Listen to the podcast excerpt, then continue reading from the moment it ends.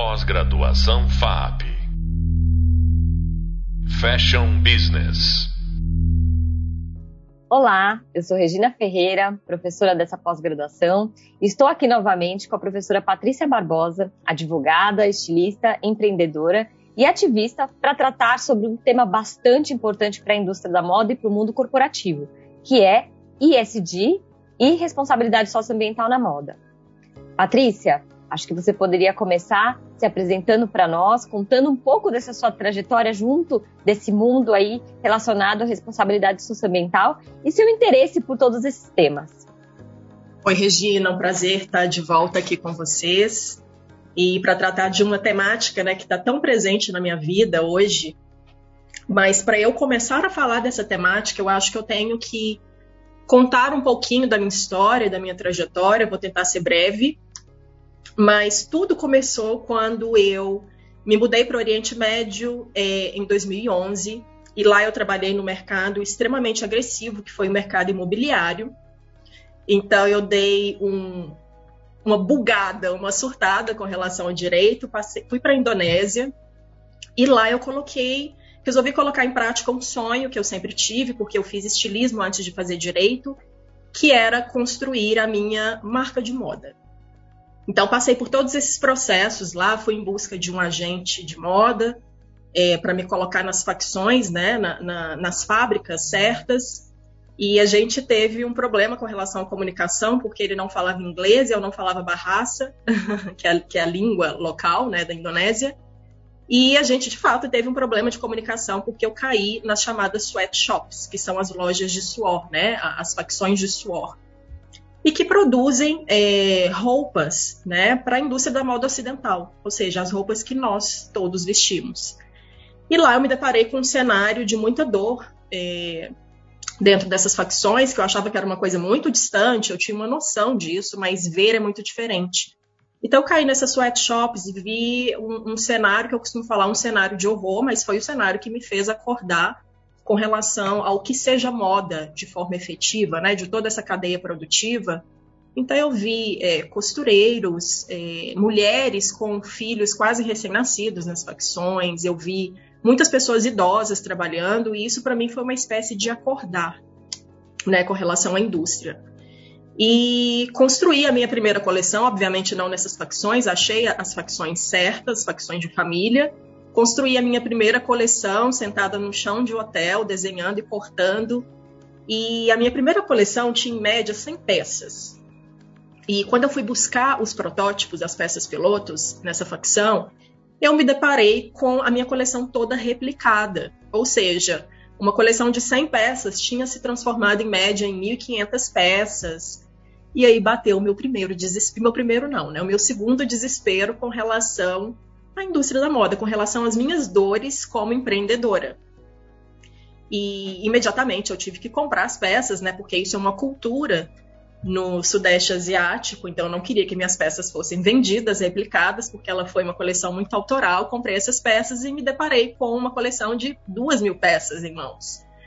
E eu fiz esse processo inverso, né, de nacionalização da minha marca. Então eu tive que nacionalizar a minha marca quando eu voltei para o Brasil em 2016 e comecei a, a pensar quais as ferramentas eu tenho em mãos, como advogado e como designer, que eu possa aplicar diretamente é, na minha vida para poder minimizar esses, essas dores que todo empreendedor sofre, principalmente para mim, né? Eu não tinha noção nenhuma de gestão na época, isso foi em 2014. Então, digamos que hoje eu atuo muito dentro da indústria da moda, fruto das dores que eu sofri com relação à Patrícia empreendedora né, com relação às minhas marcas. E eu falo que eu levo isso para os meus clientes hoje para poder minimizar mesmo esses impactos. Então, hoje eu atuo muito com relação ao direito da moda, né, diretamente relacionado à, à, à indústria da moda, de uma forma geral, a todos os negócios, e com relação à responsabilização socioambiental também na indústria da moda. Hoje eu sou ativista pelo movimento Fashion Revolution desde 2015, quase desde o surgimento. E hoje o que eu faço é transformar essas dores que eu passei, é, principalmente fora do país, para poder projetar isso na vida das pessoas que me procuram, para poder minimizar essas dores. Perfeito, Patrícia. Eu que já te conheço há bastante tempo, gosto bastante de ouvir é, toda essa sua explicação, porque nós conseguimos entender né, como que foi essa sua trajetória, como foi esse seu caminho para hoje, né, você desenvolver um papel tão relevante no universo, no mundo do fashion law. E eu tenho certeza, né, que talvez uh, você, quando começou todo esse processo, né, tanto de desenvolver a sua marca é, para temas relacionados à sustentabilidade, esses assuntos pouco eram tratados, ou eram tratados é, como muito mais por pessoas que estavam antenadas nesse assunto, mas não tanto pessoas que estavam ali no dia a dia do negócio. E com certeza, né, com a sensibilidade cada vez maior é, desses consumidores e também tendo em vista que nós estamos vivendo o que a gente chama de era dos stakeholders, né, ou seja, das partes interessadas, como investidores ou os próprios consumidores e também essas organizações não governamentais, é, nós estamos falando aí de um cenário diferente e que força, de alguma forma, é, o negócio da moda também ficar um pouco mais atento, né? Por isso, hoje, nesse nosso podcast, nós vamos falar sobre esses temas, como temas como ISD e da responsabilidade socioambiental, e como isso tem aparecido aí no dia a dia é, corporativo e também em fóruns internacionais sobre o futuro dos negócios. E para a gente começar, eu gostaria de saber da Patrícia, né? Eu acho que ela já pontuou um pouco ali da sua experiência, mas como ela vê, como que ela entende esses temas hoje, qual a relevância desses temas para a indústria da moda. É claro que nós temos, estamos falando de responsabilidade socioambiental para todos os negócios, mas certamente tem alguns diferenciais para a indústria da moda e eu queria que a Patrícia pontuasse isso para nós. É, você falou, você tocou num ponto muito importante, Regina, porque eu consigo ver muito essa evolução com relação é, a essas responsabilidades socioambientais, né, de exteriorizar e da aplicabilidade dessa responsabilização dentro da indústria nesse período aí de quase 10 anos, né? Então, quando eu cheguei no Brasil, é, e eu cheguei assim com muito sangue nos olhos, porque eu queria de fato é, implementar as questões, né, toda essa vivência minha fora, aqui no Brasil e as pessoas falavam muito, falava Pati, mas é, você está dando tiro no pé nas suas empresas. Eu falava, não, gente, quem não estiver adequado daqui a três anos no máximo, e eu, consumo, é, eu consigo né, segmentar esse período a cada três anos para poder ver essa diferenciação com relação à sustentabilidade, eu consigo ver uma evolução muito grande de 2014 para cá. Então, a relevância é, dessa temática para a moda é extrema, é de suma importância. E para quem não sabe, né, Regina, o que são os stakeholders, né? Que são essas figuras dos acionistas, dos colaboradores, dos gestores, sócios, proprietários, e que devem estar de acordo com essas práticas de governança corporativa que são executadas dentro de uma empresa. São os players que levarão as empresas a serem mais honestas, né, em resumo. E quanto à responsabilização social, é, ela já não é mais uma temática que envolve uma escolha pelas empresas, mas é uma necessidade muito urgente. Então, nunca se falou tanto em sustentabilidade como nos tempos atuais, principalmente pela aceleração dessa temática nos últimos anos, aí, principalmente com o momento de pandemia. E o pilar social, ele não fica de fora. Esse compromisso que as empresas necessitam ter de forma verdadeira e genuína com relação ao meio ambiente e com, e com a sociedade são muito urgentes. E aí se fala muito atualmente né, das ESGs, que nada mais é que uma sigla que vem do inglês, significa Environmental, Social and Corporate Governance, que nada mais é que a governança ambiental, social e empresarial. E até que ponto uma empresa ela vai trabalhar em, em prol de políticas sociais e ambientais. Então, são todos esses questionamentos que têm sido feitos hoje, principalmente pelo consumidor. A gente não tem mais um consumidor mediano, né? É um consumidor que sempre está instigando o seu pensamento crítico. Então, eu vou além. É, até que ponto as empresas elas se preocupam com os pilares econômicos e culturais também, não esquecendo desses dois outros pilares. Então, a responsabilização social ela vai muito além de empresas que visam meramente a maximização dos seus lucros. Ela tem que possuir no seu DNA essa visão lato, né? essa visão holística sobre as reais necessidades do planeta e da sociedade. E essa contrapartida, a meu ver, é uma condição assim, sine qua non, imprescindível para o futuro de empresas no mercado. Perfeito, eu sempre te ouço com muito entusiasmo, porque realmente você tem, é, eu digo que você é uma fashion lawyer completa. Você atravessa, passa muito bem na parte do direito, mas também é, circula muito bem pra, pela indústria da moda. E é, eu acredito que uma das coisas que nós estamos percebendo, né, não só essa transformação do que era sustentabilidade quando você começou a trabalhar com esses temas e também do que é hoje, mas uma mudança até dos nossos próprios bancos escolares, porque no geral, né, nós trabalhamos com uma ideia sempre de moda é, no sentido linear. E cada vez mais é, nós tem, estamos tentando entender como colocar todos esses resíduos, né, é, quando um produto chega no final do, do, da sua linha, como reinserir ele em novo ciclo. E eu acredito que talvez esse essa possa ser é, uma das tendências, mas eu queria ouvir de você. O que, que você enxerga aí como tendência de sustentabilidade para a moda e aí fazendo uma interface também com o nosso direito, com o nosso é, entendimento sobre ESG? É, Regina, é, eu ratifico. Nunca se falou tanto em sustentabilidade como nos tempos atuais, e obviamente eu, como ativista, eu fico imensamente satisfeita com relação a isso, apesar da gente ter um caminho ainda bastante extenso pela frente. É, a pandemia catalisou, né, principalmente aí no, no seu auge, é, em que a gente estava todo, todo mundo estava pensando que a gente estava passando, né, por essa reforma íntima. E para mim, a meu ver, a sustentabilidade ela se tornou uma macro tendência, né? E não há caminho inverso mais, não existe esse caminho inverso.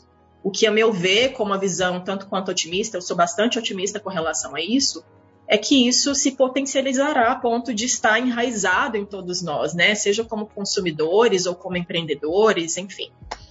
E eu não estou vendendo peixe da sustentabilidade, não, mas é, o preenchimento dos quatro pilares da sustentabilidade pelas empresas, sejam pequenas ou pela indústria, elas estarão a cada dia aí mais em sua comunicação e ações. E isso a gente tem visto muito.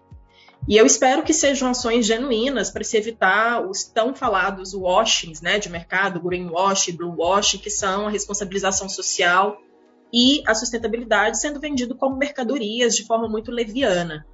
Então, questões como ancestralidade, menores impactos ambientais, preços justos, o fair trade, direitos humanos dos trabalhadores na cadeia produtiva estão sendo muito propagados no DNA mesmo aí de comunicação de moda.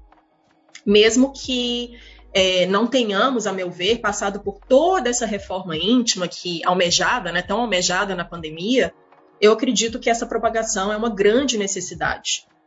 Então, é, mas eu tenho um, um, receio também, eu vejo isso como uma tendência atual, principalmente aí com essa retomada da economia, né, do mercado, da, de, do abrir portas para a moda novamente. Eu tenho receio do consumo de vingança, né? Eu não sei se vocês já ouviram falar dessa expressão, mas é desse consumo acelerado também aí nesse momento de abertura. E a gente está vendo muito isso, né?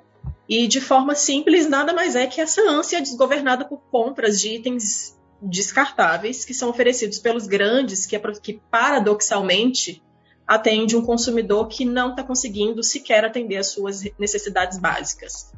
Mas, ao mesmo tempo, incentiva o que já passou dessa linha de necessidades básicas de subsistência ao consumismo. E que é muito diferente do consumo, porque leva ao excesso. E alguém vai pagar a conta por isso. Mas o que eu vejo, assim, de grandes tendências, eu vejo esse consumo exacerbado, né, com relação é, à moda. E eu vejo também, ao mesmo passo, paradoxalmente, eu vejo muito esses discursos que eu citei, né, com relação à ancestralidade, que é um pilar cultural, as questões ambientais de minimização de impactos ambientais, eu tenho visto muito falar sobre o upcycling, que é transformar algo, né, que já foi considerado é, morto, fadado ao insucesso pelo consumidor, em algo muito maior. A questão do fair trade também eu tenho visto muito, a questão é, da propagação, né, da, da, valorização do comércio local. Direitos humanos tem sido muito falado e a preocupação maior com relação é, aos trabalhadores dessa cadeia produtiva, que é uma cadeia muito extensa, porque a gente já, já fala de pós-consumo. Então, são algumas nuances assim que eu tenho visto muito com relação à indústria da moda, principalmente nessa retomada. Perfeito. E você mencionou o upcycling, né? E eu acredito que é, ele voltou com força total. Na verdade, não é que ele não existia, mas ele voltou com força total depois que nós passamos aí pelo momento de pandemia, é, de ressignificar algumas coisas. Claro que nem todos fizeram né, essa reforma íntima, mas de alguma forma a gente teve uma mudança pessoal, mas também no mundo dos negócios. E no mundo dos negócios, o que eu tenho visto, e eu queria saber a sua opinião, é que as empresas grandes estão é, buscando alternativas, né, a, a, a, tentar se adequar de alguma forma.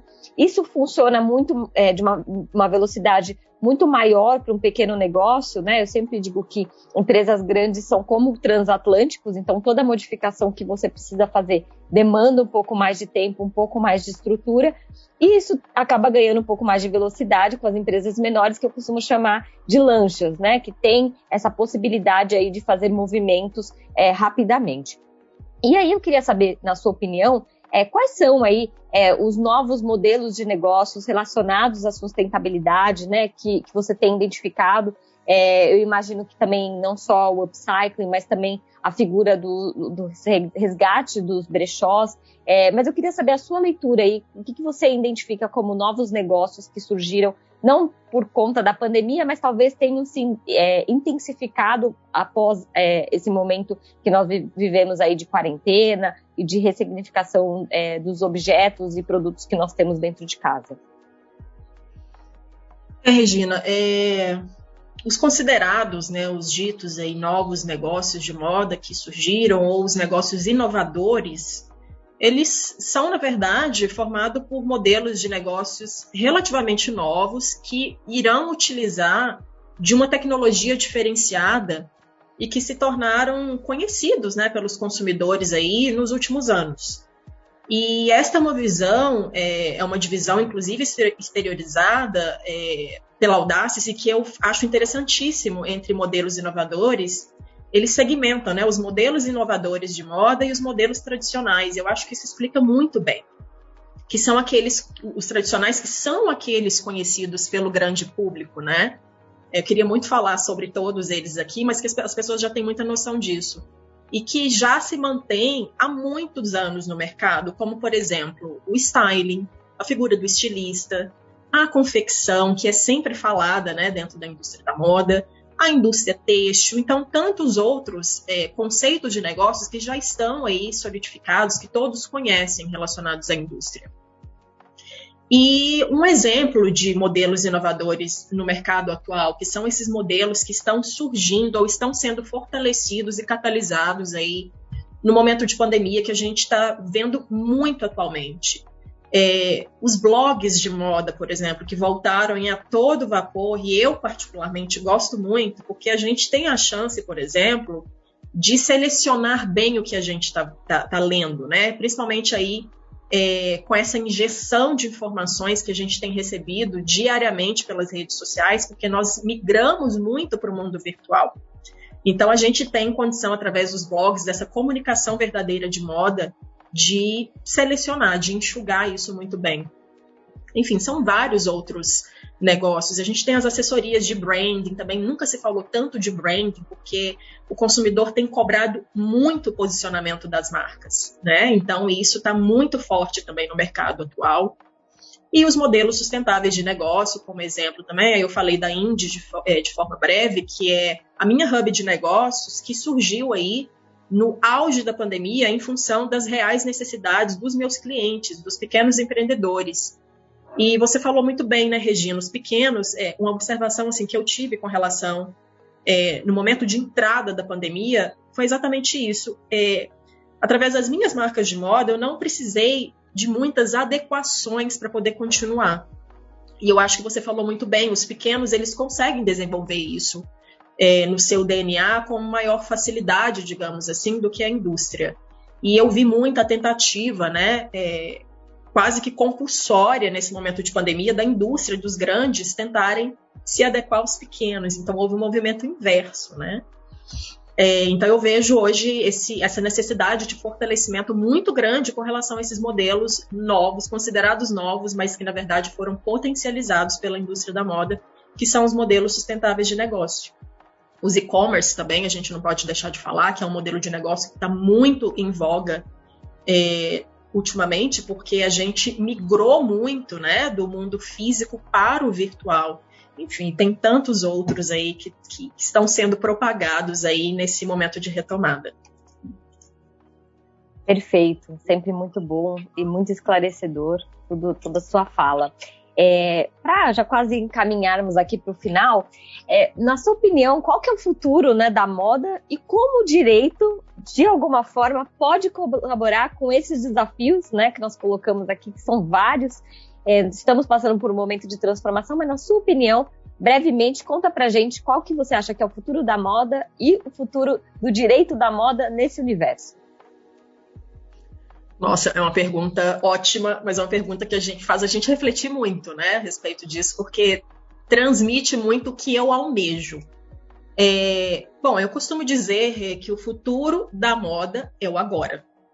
Né, mas eu costumo projetar a moda nos meus estudos e pesquisas sempre é, para os próximos três anos, como eu falei anteriormente, porque eu consigo ver muito claramente essa diferenciação, essa evolução com relação principalmente à sustentabilidade e ao direito.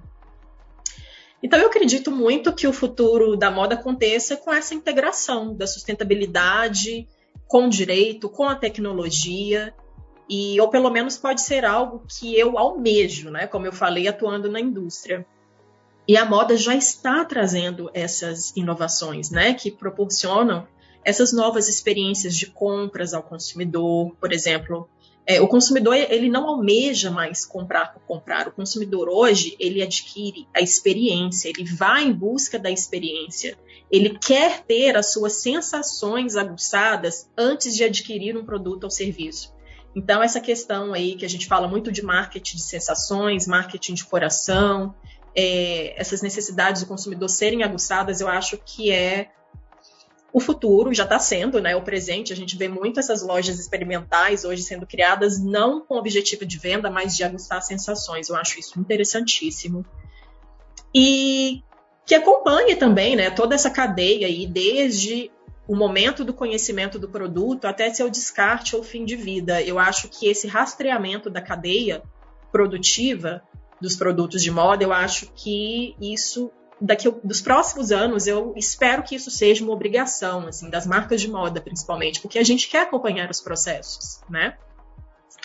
E acho que essa, essa, esse crescimento das startups também seguem, acho que vai continuar seguindo nessa constante para apostarem em surgimentos de tecnologias aliadas aos produtos e serviços para preencher efetivamente é, vários gaps de mercado.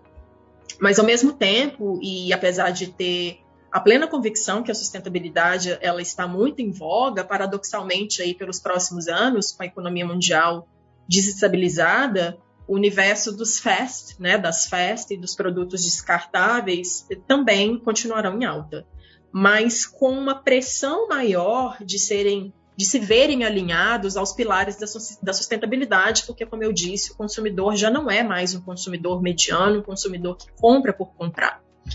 E em todas essas mudanças e crescimento previstos para a indústria da moda, vem a certeza máxima da necessidade de segurança jurídica através de leis e da aplicabilidade delas para acompanhar esse crescimento avassalador da moda. E é aí que aumenta a importância da atuação dos advogados que atuam com as peculiaridades da indústria da moda. Então, o direito da moda ele já cresceu, eu vejo um crescimento enorme desde o início da minha atuação, que foi mais ou menos em 2015 que eu comecei a atuar efetivamente. Ele já cresceu, ele cresce e ele vai crescer ainda muito e junto com a indústria da moda. Perfeito, excelente toda essa visão ampla, é, global e absolutamente relevante para os negócios de moda. E com certeza, concordo contigo. Eu sempre digo que esse consumidor, ele é um consumidor é, cada vez mais detetive e especializado. Então ele se pergunta como é que foi feito, de que forma foi feito, foi feita, foram feitas as minhas roupas. E de alguma forma ele acaba interferindo e modificando no, no agir dos próprios negócios de moda. Patrícia, muito obrigada mais uma vez pela sua presença aqui conosco. Sem dúvida, os alunos adoraram toda a sua exposição. é, você não só tem um conhecimento jurídico, mas também um conhecimento de mercado que é absolutamente relevante. Então, no primeiro vídeo dessa disciplina, nós tratamos sobre a necessidade da aproximação do direito e da moda. Nesse podcast, nós trouxemos um pouco dessa realidade prática e os temas que mais preocupam os negócios nos dias atuais. E vocês podem aprofundar esses temas no Hub Leitura da nossa disciplina. No segundo vídeo, nós vamos tratar sobre um dos assuntos que causam mais dúvidas naqueles que trabalham ou querem trabalhar com moda. Afinal, podemos proteger uma criação de moda? Copiar parte de uma criação de moda é permitido numa dinâmica de moda ou pode ter desastrosas consequências? No próximo podcast, nós vamos conversar sobre esse tema com uma advogada especialista em propriedade intelectual, no qual discutiremos é, sobre os direitos intelectuais na indústria da moda. Até breve! Pós-graduação FAP Fashion Business